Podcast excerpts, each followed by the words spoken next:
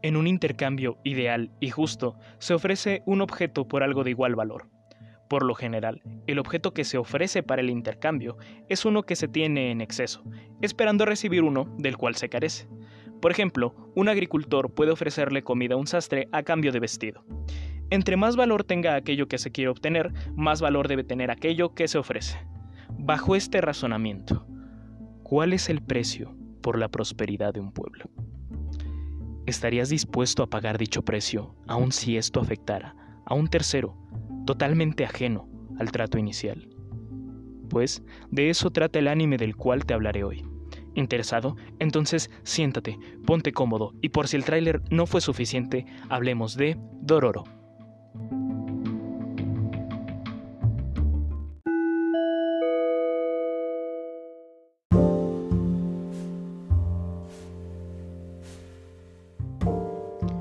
Buenos días, buenas tardes o buenas noches. Espero que tu día vaya bien. Si no es así, espero que se mejore y si el día ya terminó, recuerda, siempre habrá un mañana. Dororo es una nueva versión de anime del género fantasía oscura y sobrenatural, con demografía objetivo del tipo seinen, es decir, para un público más maduro. Fue dirigido por Kazuhiro Furuhashi, con un guion de Yasuo Kobayashi, producida por el estudio MAPA y licenciado por el servicio de streaming Amazon Prime Video.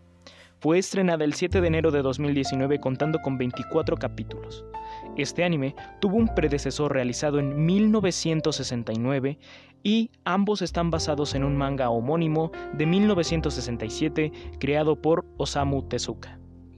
Para opinar sobre el anime, lo dividiremos en apartados, personajes, argumento, puntos buenos, puntos malos, conclusión y mi opinión en extenso con spoilers. Sin más preámbulo, hablemos pues de Dororo.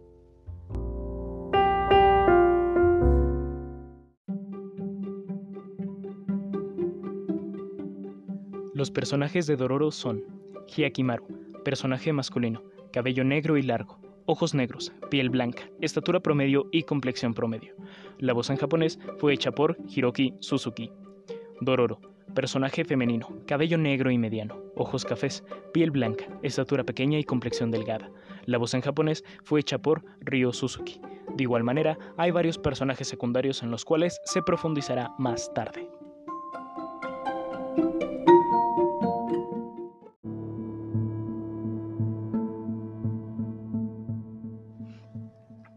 De grandeza y reconocimiento, el señor Daigo decide ofrecerle a los demonios aquello que deseen, a cambio de la prosperidad del pueblo, sin saber que los demonios se cobrarían con la carne de su recién nacido primogénito, el cual no murió y aún después de ser desechado, buscará recuperar aquello que le ha sido arrebatado.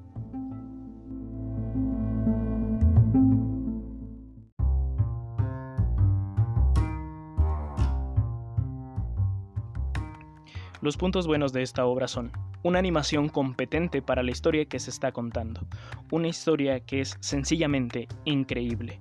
El desarrollo de los personajes te permite empatizar bastante bien con ellos, además que el cierre de la obra está a la altura de toda la historia que se construyó en sus 24 capítulos.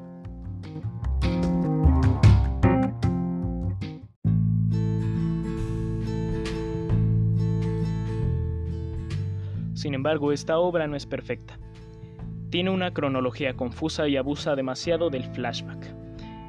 Eh, tiene clichés en la historia y si bien esto podría ser justificable con el hecho de que es una obra antigua, no termina de exonerarlo de este hecho. Además de que el ritmo es bastante variable y no constante. ¿A qué me refiero con esto? Hay momentos en los que sientes que la obra avanza demasiado rápido y otras en las que se estanca. Así que esto permite que en algunos momentos te puedas sentir un poco confundido incluso.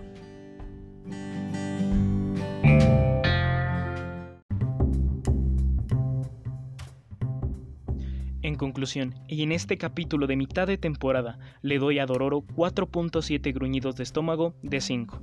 Dororo es una serie que tiene mucha historia y trayectoria, mismas que sin duda alguna tiene bien merecidas. Este anime es ideal para los consumidores casuales y para aquellos que empiezan a adentrarse en este mundo. No es tan anime, tiene buena historia y no es extensa. Sin duda alguna, es una gran obra que, al menos, yo considero todo el mundo debe ver al menos una vez. Y ahora un poco de spam. Si te gusta el podcast, por favor compártelo para que más gente pueda escucharlo y así estas obras puedan llegar a más ojos, oídos y almas. Pero bueno, ahora te toca a ti, si ir a ver Dororo y regresar a mi opinión en extenso o quedarte y comerte algunos spoilers.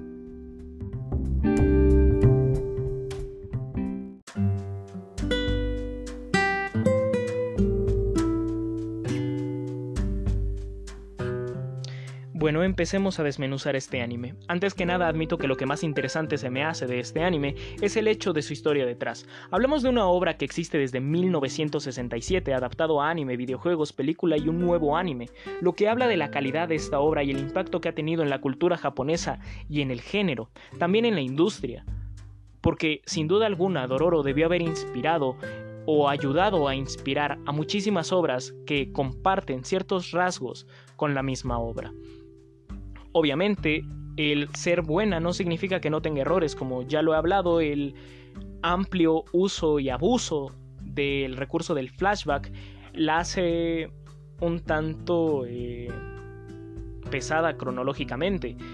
De igual manera, pues cumple con algunos clichés que si bien no le quitan grandeza a la obra, sí pueden hacer que la disfrutes un poco menos. Se debe mencionar que también se ha cambiado la estética y es que esto es algo interesante del pasar del tiempo. El humano ha visto cómo la tecnología y las herramientas y las técnicas han evolucionado, han evolucionado con las industrias, con el propio ser humano, y nos hace preguntarnos si eventualmente, con el paso de los años, quizá en unas décadas, veremos animes que han marcado la industria una vez más en anime con las nuevas técnicas que puedan ir saliendo. Eh, se ha visto no solamente con Dororo, han venido también eh, creaciones e historias como Lupin the Third, como Astro Boy, Ultraman, eh, Los Caballeros del Zodiaco, las nuevas temporadas de animes eh, grandes como Dragon Ball, esas evoluciones representan el hecho de que hay historias que se resisten al pasar de los años. Dororo resurgió eh, en forma de anime, a pesar de que la historia realmente nunca murió. Pero esto permite que una obra que se hizo popular y que sigue siendo popular de ese lado del charco sea más accesible para aquellos que no lo habían visto. Ahora hablemos del anime. Eh, el inicio es atrapante pero no espectacular. ¿A qué me refiero? No inicia con una gran pelea o persecución, sino con algo más natural y de ahí va creciendo el asunto.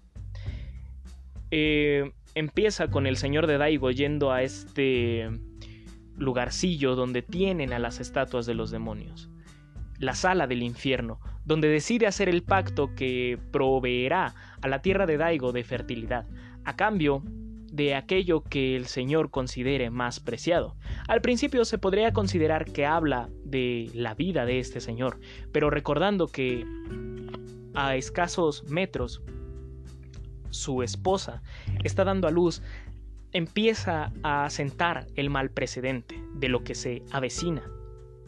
Tras este sacrificio de su primogénito, el cual eh, huye por suerte, el Señor, como buen tirano, decide obligar a su esposa a tener otro hijo con tal de tener un heredero. De ahí las escenas posteriores muestran el desarrollo de las peleas, el que si bien hay demonios, estos no son invencibles. Eh, esto se ve representado con la secuencia de un monje, un señor bastante mayor, que termina por matar al demonio que se acercaba para tomar la última pieza del niño que sobrevivió. Y ahí hay un salto temporal. Realmente no considero que esta haya sido una buena decisión. Habría preferido que se mantuviera una secuencia cronológica, que hubiera un eh, un poco más ordenado. Sin embargo, recordemos que es una obra eh, antigua y es una obra con su propia idiosincrasia y sobre todo que está apegada al anime. Y en el anime el uso del flashback es muy muy recurrido. No significa que todos lo tengan, pero es bastante común verlo en la mayor parte de las obras. Algunas veces siento que se incluye mejor en la narrativa, como por ejemplo Yesterday Wo Tate, donde tiene un significado mucho más grande el uso de este recurso. Sin embargo, en este caso eh, simplemente se utiliza como algo eh, normal.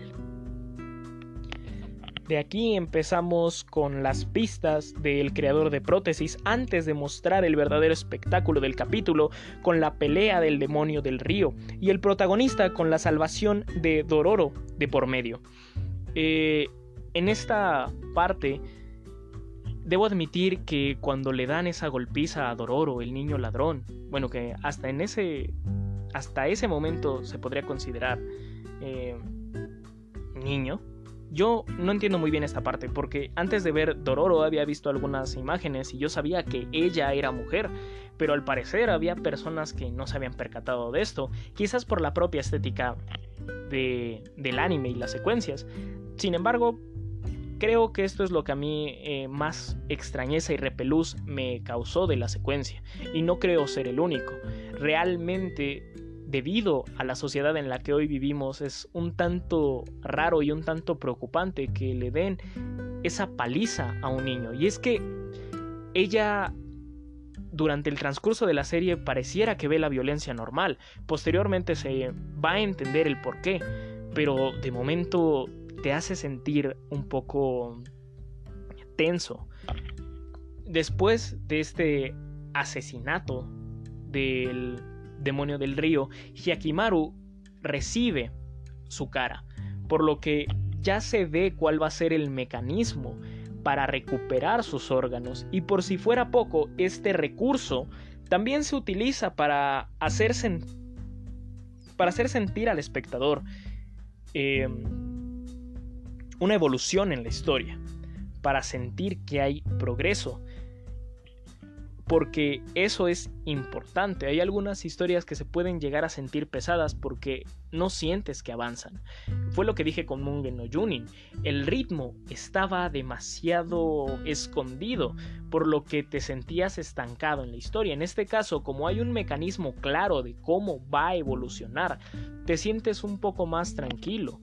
La propia trama va marcando este ritmo y lo marca de una manera demasiado obvia lo que pareciera que el anime optará por una manera demostrativa de contarlo, cosa que se cae al segundo episodio, en el cual entra la narrativa, y es que esta narrativa se puede volver un tanto pesada, al menos desde mi perspectiva.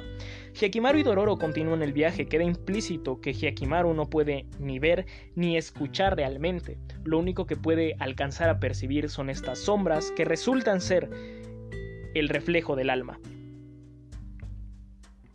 Y es que el segundo capítulo eh, siento que es un poco anticlimático a lo que se ve en el primero. Hay más narrativa, que incluso es un tanto redundante. Se explica que tanto el monje como Hyakimaru ven las almas, pero eso había quedado implícito, eso se notaba fácilmente. Siento que no era necesario esa narrativa en ese momento se va a recurrir a la narrativa en otras partes de la historia como un agente externo porque se considera necesario tener ese precedente histórico para comprender lo que va a pasar en el capítulo. Y de ahí, eh, como siempre, se utilizan las narraciones de los personajes, es decir, una narración dentro de la propia trama. Pero en este caso se utiliza externa y yo siento que se pierde un poco de tiempo de igual manera, para no sentirse tan abrumados, y lo que es más relevante del segundo capítulo es esa ruptura de una de las estatuas del Salón del Infierno, donde precisamente se hizo el pacto de la vida de Hyakimaru a cambio de la prosperidad de la tierra de Daigo. Y una vez más, al tercer capítulo te vuelven a cambiar la estrategia. Ahora se va a hablar del pasado de Hyakimaru y de aquel que lo cuidó, aquel asesino que posteriormente trataría de lavar sus pecados haciendo el bien a través de prótesis, que habría sido abandonado por su primer pupilo porque resultó ser el asesino de sus padres. Y esa soledad, esa incapacidad de poder saldar sus pecados, lo hace sentirse aún peor hasta que llega a Hyakimaru. El problema es que conforme Hyakimaru va creciendo, pierde un poco de la esencia que denotaba de bebé. Esa necesidad de aferrarse a la vida parece desaparecer y es cambiado por la necesidad de violencia. Esos momentos en los cuales él está obsesionado con destruir a cualquier demonio que se le ponga enfrente. Tiene las prótesis, tiene una especie de vida y de oportunidad de crecer eh, sin su cuerpo. Pero esto no es lo correcto, esto no es lo que él quiere. Conforme avanza, sientes que esa necesidad de recuperar su cuerpo es más un capricho, pero incluso este deseo va evolucionando. Ese capricho va creciendo. Voy a tratar eso un poco más adelante, pero insisto, hay que ir de manera ordenada. Eh, se siente bastante triste esta parte. Es una obligación empatizar con el personaje. Y es que eh, lo importante e interesante de esto es ver los precedentes del destino que tiene que cargar Hyakimaru. El no tener esa parte que le fue arrebatada y que le hace complicado entender el mundo. Y por otra parte está el paralelismo de Tajomaru, su hermano, el cual tiene a su padre, tiene a su madre, tiene a quienes lo entrenen de manera real y periódica, tiene incluso sus compañeros sirvientes.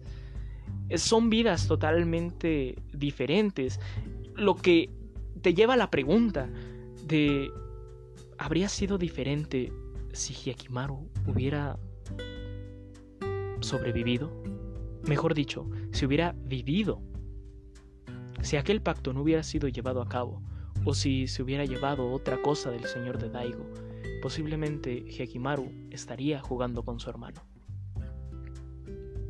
Pero ni siquiera se conocen, son extraños, y la única que tiene el conocimiento y la esperanza de ese primer hijo en sus brazos es la madre. Se utiliza ese recurso del amor maternal en la historia de manera interesante, porque ella está cerca de esa figura de Buda que quedó sin cabeza en la noche en la que sobrevivió Hyakimaru. Ella tiene esperanza de que su hijo regrese y al mismo tiempo solo es eso, solo es una esperanza. Y a pesar de que tiene otro hijo al cual también tiene que cuidar y querer, ella tiene esta especie de trauma todavía. Es un capítulo que tiene mucho peso y que siento que pudo haber sido ubicado eh, de mejor manera en el primer capítulo. Siento que un orden cronológico sido, habría sido mejor, pero eh, tampoco significa que esté mal logrado. Realmente te ayuda a empatizar y te ayuda a comprender a Hyakimaru. Y empezar a ver el tono de la serie. Posterior a eso, en el cuarto capítulo tenemos otro salto temporal, llegando a la villa donde sucederán los eventos de la espada maldita. Este samurái que está asesinando por el simple hecho de que la espada lo necesita. Hay una serie llamada Sword Gate Animation, de la cual hablé eh, con el documental de las mentes del anime, que trata más o menos de esto. Al parecer las espadas malditas también son parte del folclore japonés. Pero ahora se utiliza precisamente para que siga evolucionando la serie. Ellos llegan, eh, tratan de conseguir dinero, tratan de conseguir comida, eh, se encuentran con la hermana de este samurái, el cual presiente que éste sigue vivo a pesar de que las evidencias apuntan a que murió. Entonces se encuentran al fin con él, eh, sucede la pelea, sucede este pequeño cambio de Dororo tomando la espada y eh, siendo obligada a bañarla de sangre, para terminar con un momento que yo siento es bastante impactante. Hyakimaru consigue recuperar uno de los sentidos más importantes, el oído. Y lo que escucha no es la lluvia tranquilizante, no es un canto de aves o de cigarras, no es la voz de Dororo. Lo primero que escucha es el llanto de una hermana que se ha quedado sin nada. Y lo peor es que él no se ve conflictuado. Escucha el llanto, pero en parte por esa cara inexpresiva, en parte por las acciones que tiene después de ello, demuestran que Hyakimaru no es realmente un humano, a pesar de que está escuchando algo tan doloroso como lo es el llanto de una persona, él no se inmuta, ni siquiera le interesa. Sin embargo, este regalo termina siendo una distracción para Hyakimaru porque no lo puede utilizar bien, porque al final es una especie de bebé superpoderoso que puede matar demonios. Incapaz de controlar su oído, incapaz de tranquilizarse a sí mismo, que se siente ansioso por los ruidos del bosque y por los ruidos que generan los demonios que trata de matar. En vez de ser un aliado, su oído termina por perjudicarlo. Él termina herido, precisamente porque no puede asesinar a este ave que trataba de asesinarlo. Una vez más, llega el sacerdote a salvarlos, el monje. Y aquí entra un momento emotivo, un momento que va a marcar a Hyakimaru, que va a marcar la serie, que va a marcar a Dororo. Es el primer pico argumental importante de toda la serie.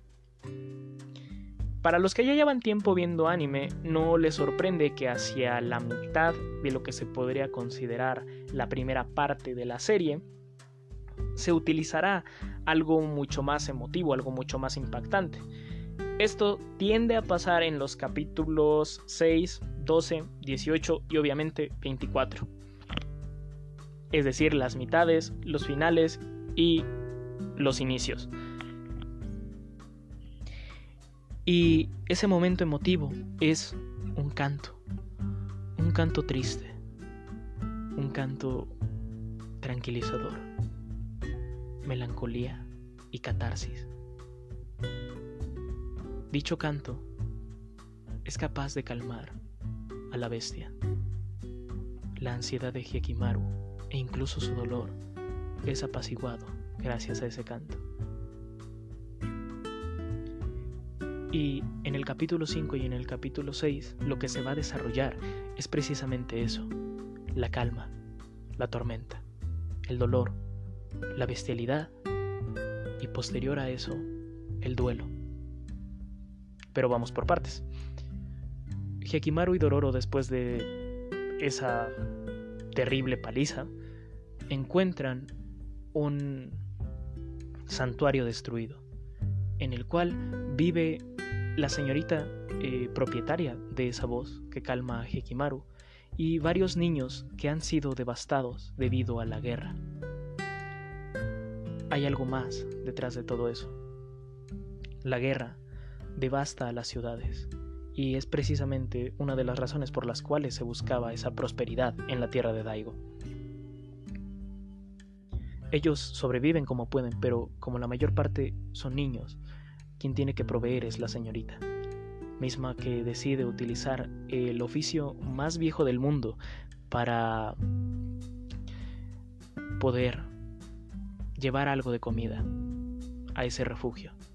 Y posterior a eso, se nos cuenta el sueño de huir de todo aquello, de poder tener su propio campo de arroz y comer cuanto deseen y ser felices lejos de la guerra, tener paz. Hyakimaru pareciera que no entiende realmente esto, pero lo que sí entiende es la música, es ese canto, que entre más lo escuchas, más resuena en tus adentros y más doloroso se vuelve. En especial cuando entiendes el trasfondo y es que ella canta precisamente porque detesta lo que hace, sabiendo aún que es un mal necesario. El vender su cuerpo a quien sea, con tal de hacer que los niños vivan lo mejor que se pueda.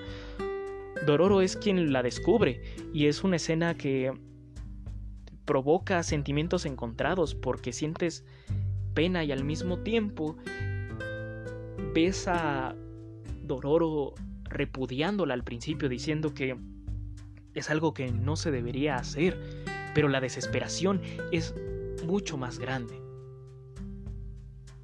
Y quieren huir y lo van a buscar, pero lamentablemente hay una Kashi que está bloqueando el camino por el cual ellos pueden huir, haciendo que sea necesario que ella siga trabajando e incluso ganando algo extra, por lo que se arriesga a ir con el enemigo.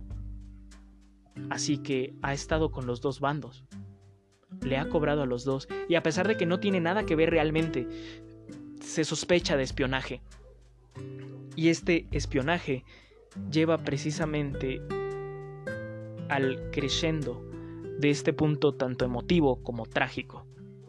Hyakimaru no estaba. Él decidió arreglárselas para poder matar a la Kashi.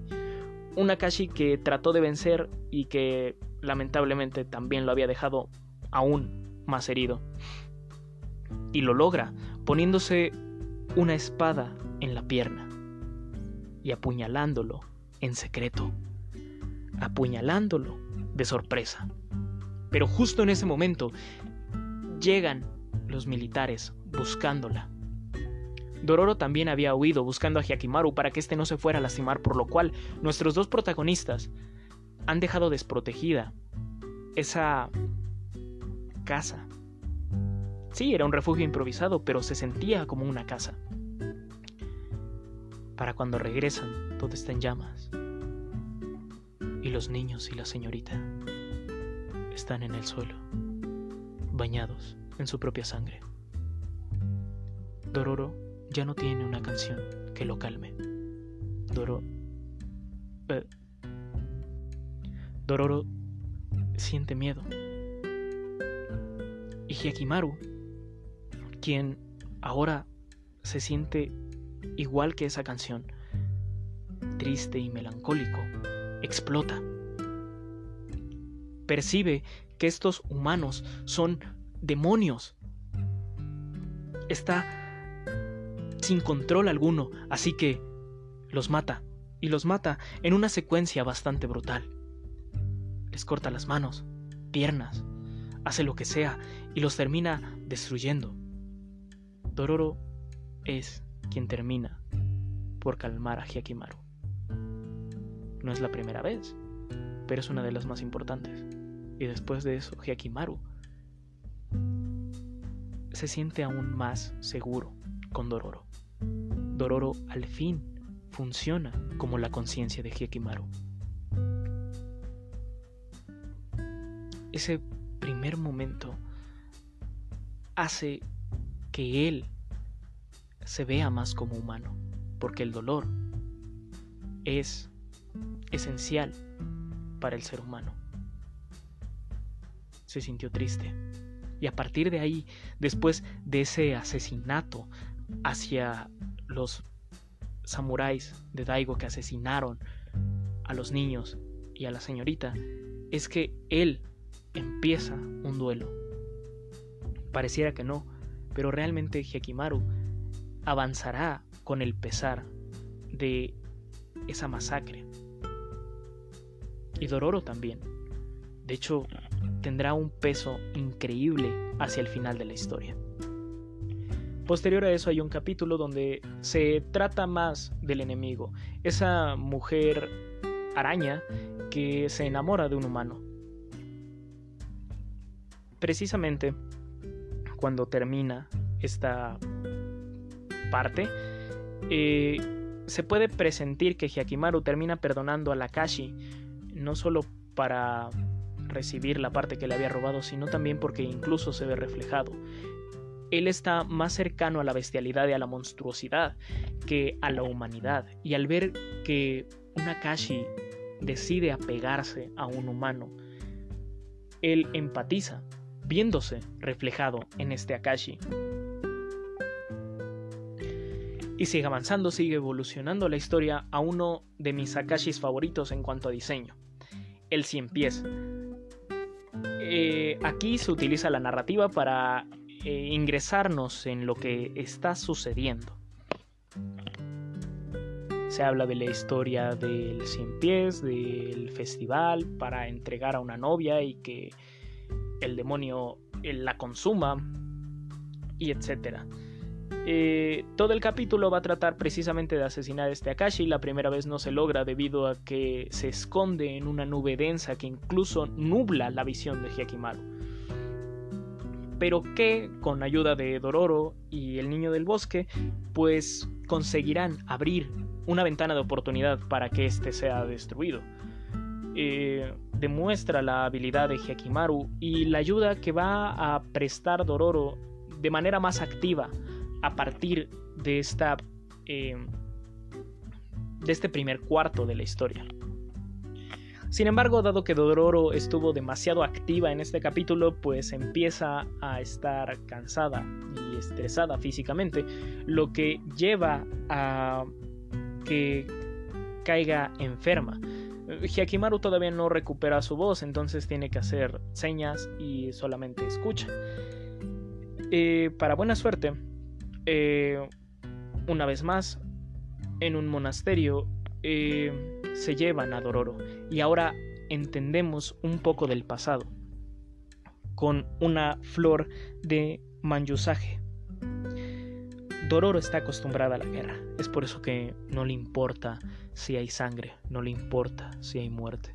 Y realmente se puede presentir que no le importa su propia eh, vida o integridad.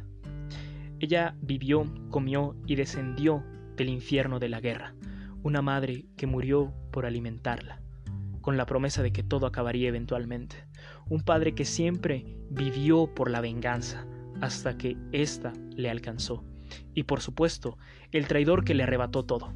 Es un capítulo emotivo que nos da el trasfondo de la compañera de Hyakimaru, además de que ahora el verdadero enemigo sabe que Hyakimaru no murió aquel día, que fue ofrecido, pero sobrevivió. Y ahora está recuperando lo que le fue arrebatado.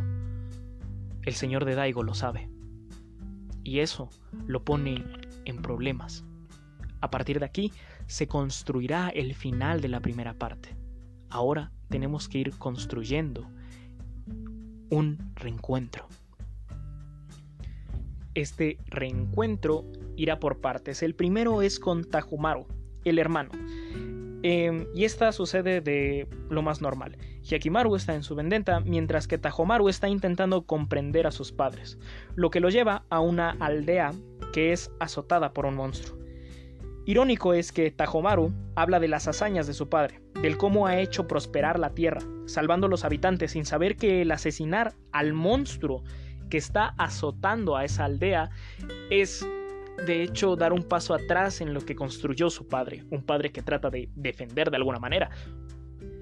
Arriesga su vida, de hecho está a punto de morir él y sus sirvientes hasta la oportuna aparición de Hyakimaru el cual eh, termina matando a este enorme cangrejo. Sí, eh, convengamos que Tajomaru tuvo muchísima participación porque él fue el que diseñó el plan, el que lo llevó al lugar donde Hyakimaru termina por asesinarlo. Pero realmente si no fuera por Hyakimaru, Tajomaru habría muerto antes de lo necesario para la trama. Obviamente esto significa que Hyakimaru está cerca de su padre, está cerca de su familia. Entonces se hace la revelación. Hyakimaru al fin sabe que sus padres fueron los que lo vendieron a los demonios con tal de obtener la prosperidad que tanto anhelaba la tierra. Que si bien su hermano menor al principio está en desacuerdo e incluso reta al padre, al final termina por entender, entre comillas, que fue un sacrificio necesario. Así que los hermanos terminan peleando, aunque Hyakimaru es mucho más fuerte y termina por llevarse el ojo de su hermano.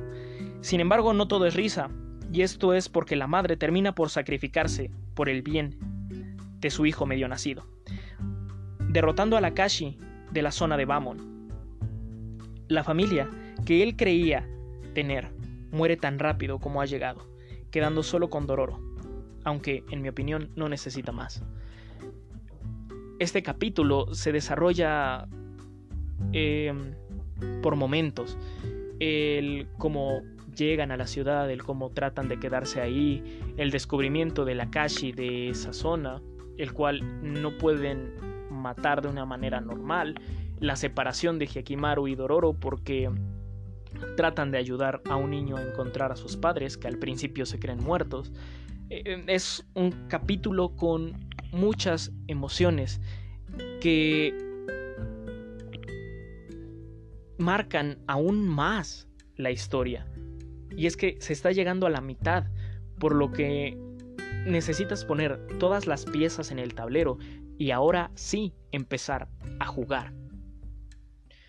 Tajomaru se siente más cercano a su padre, ahora eh, la madre está en total desacuerdo y todas las divisiones están claras. Eh, lamentablemente, la madre pues no consigue su objetivo, de hecho sobrevive. Mm, posterior a esto llega la pelea con el Buda de la Cascada, que no es nada sorprendente, pero sí relevante en estilo de narrativa, ya que no hay una voz en segundo plano como en otros capítulos, sino que es una narración explícita por parte de un personaje. Eh, se siente menos eh, anticlimático que esa voz en segundo plano hablando. En cuanto al pasado de Dororo, eh, vemos el anhelo que tiene hacia su madre, aquella que estuvo eh, en los últimos momentos peleando por ella. el cambiarrostros es un recurso un tanto clásico, pero que no termina de sorprenderme con esa flexibilidad y versatilidad que tiene a la hora de contar la historia. Sin embargo, y aunque la mayor parte del capítulo pueda parecer un poco de relleno, eh, al final nos dan un eh, dato interesante y es que tal parece que Dororo tiene em, un mapa del tesoro en su espalda. La revelación de este tesoro es una herida en la relación de Hyakimaru y de Dororo, porque mientras ella decide planear a futuro y marcar la posibilidad de que se termine esta vendetta por parte de Hyakimaru. Este... Y es que Hyakimaru se ve aún más encerrado. Pareciera que después de conocer el secreto, pierde otra vez el sentido, se vuelve aún más caprichoso con este deseo de recuperar lo que es suyo, la necesidad de tener a partes su cuerpo. Para él es eh, absolutamente necesario, pero sigue careciendo un poco de sentido. Dororo, de posterior a encontrarse con esta parte de su pasado y después de tomar la decisión de alejarse de Hyakimaru, eh, genera conflictos que fuerzan a avanzar la historia. Hyakimaru, si mal no recuerdo, ya había recuperado la voz y había dicho el nombre de su compañera, lo cual aumenta la emotividad, emotividad que se vio destruida con esta destrucción sin consideración a una aldea. lo que lleva a la separación. Separación que lleva a un conflicto mayor, pues mientras el señorío militar está buscando a Hyakimaru para poder destruirlo, básicamente declarándole la guerra a un solo individuo, eh, a la que encuentran es a Dororo. Y por si fuera poco, Dororo eh, se encuentra con una Akashi técnicamente sola. Eh, por suerte y dada su creatividad, pues terminan asesinando a los Akashis en forma de tiburón. Pero todo es una locura precisamente porque eh, Hyakimaru está buscando a su compañera. Y su compañera está totalmente en peligro, en parte por los militares que se acercan, en parte porque no está bien acompañada. Y lo único que quieren es el tesoro. Lo peor de todo es que se entiende que el tesoro lo busca el traidor porque no le queda más opción. Solamente quiere sobrevivir. No de una buena manera, pero es que ya no hay buenas maneras. El conflicto ha escalado, la sociedad ha cambiado, el panorama es totalmente desolador y aquel que solamente vive para la guerra, pues solamente le queda la violencia. Lo peor es que en todas esas secuencias ves al traidor tratando inconscientemente de saldar sus cuentas con aquellos a quienes traicionó. Y Dororo sufre incluso la pérdida de este traidor lo ve con pena. Le enseñó el tesoro posterior a todo lo que sucedió y ese último paraíso terrenal que ve el traidor termina por desaparecer justo frente a él. No lo pudo tocar. Y posiblemente fueron sus decisiones, posiblemente fue su actuar, pero eso ni siquiera importa, porque él está muriendo y él lo sabe estira la mano y ahí queda. Y a pesar de que Dororo se ve un tanto dolida, regresa tiempo después a recoger algo de dinero porque tienen que comer. ¿Por qué no? Ahí habrá eh, capítulos un tanto más de relleno como cuando tienen que reparar las cuchillas de Hyakimaru y para esto van a una aldea un tanto extraña, donde todo lo que quieres expresar es convertido en lo contrario debido a un duende, el uso de máscaras, más eh, folclore japonés, etc. Sin embargo, hay partes que realmente resaltan demasiado hacia la construcción del final, una de las cuales es precisamente este asesinato hacia la quimera. Ahora comprendemos un poco más sobre el por qué Hekimaru quiere su cuerpo. Ya no es un capricho, de hecho todo ha cambiado. La razón por la cual quiere recuperar su cuerpo eh, tiene más que ver con el hecho de ser humano. Antes era un capricho, pero ahora tiene un significado aún más grande. También hay escenas un tanto chistosas pero conmovedoras como cuando se reencuentra con aquel que lo cuidó y lo quiere salvar una vez más, pero es que ese no es el punto, él quiere recuperar su cuerpo porque es lo que le concederá humanidad. O es lo que él cree. Y es que ha estado tan cerca de los demonios que la línea ya no es exactamente clara. Por lo tanto, lo único que queda es el cuerpo entonces, hay que construir con base en esto.